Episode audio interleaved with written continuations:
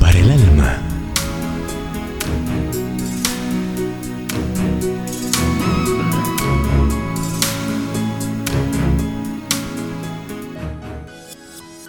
Las manos. Tercera parte. Manos para crear bien o hacer mal.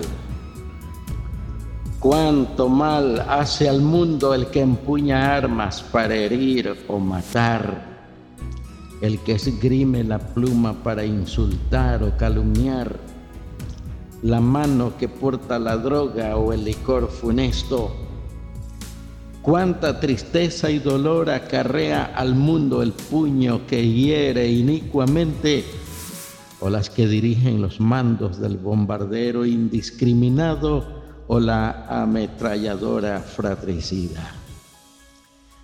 Por el contrario, la humanidad necesita más creadores de belleza como el violonchelista Pablo Casals, como el pianista Arthur Rubinstein o el guitarrista Andrés Segovia. Cuánta falta hacen más escritores como Shakespeare, Víctor Hugo, Gabriela Mistral, o Pablo Neruda, sus benditas manos crearon obras inmortales que han enriquecido la vida de muchísimas personas. ¿Usará sus manos mañana? Mañana, a primera hora, cuando apague el despertador, cuando use la rasuradora o se anude la corbata al realizar su aseo personal o atarse los cordones de los zapatos, antes de encender la estufa o tomar el volante de su automóvil, dé gracias a Dios por sus valiosas manos. Cuando pueda, con tacto delicado, acariciar el pétalo de una rosa que aún contenga gotitas del rocío matinal como si fueran perlitas traslúcidas, o cuando pueda blandir el hacha con golpe poderoso, reconozca en ello la eterna providencia de Dios.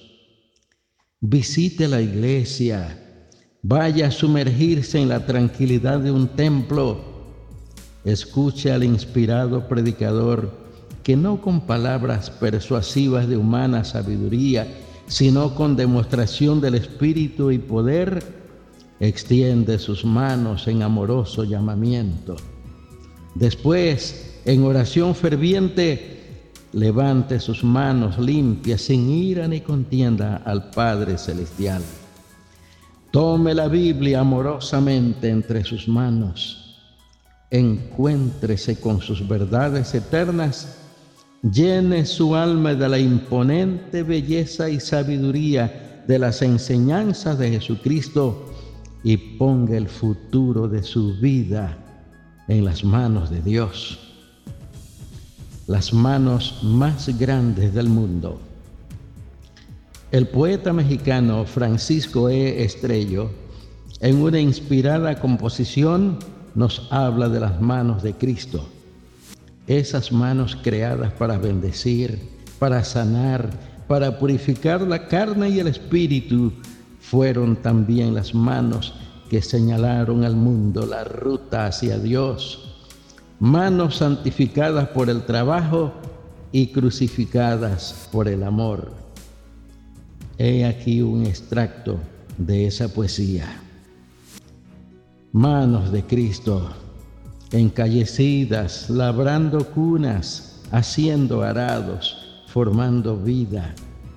Yo no imagino aquellas manos entretenidas entre cañones, entre explosivos y entre granadas.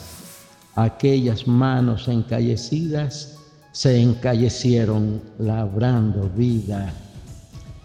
Manos de Cristo, manos divinas de carpintero, entre las manos febricitantes que hacen bombas y bombarderos, no están las suyas. Las suyas llevan marcas de clavos, marcas heroicas de sacrificio. Aquellas manos, manos sangrantes, fuertes, nervudas, manos de acero, son manos recias de carpintero que quietamente labran la vida.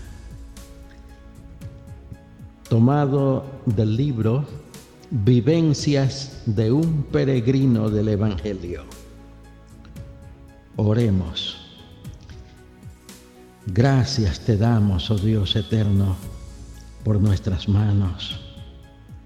Concédenos que podamos usarlas para hacer el bien siempre, nunca para herir, golpear o hacer daño. Que las usemos para bendecir y dar la mano al necesitado, para orar y leer tu palabra en el nombre de tu Hijo Jesús lo rogamos. Amén.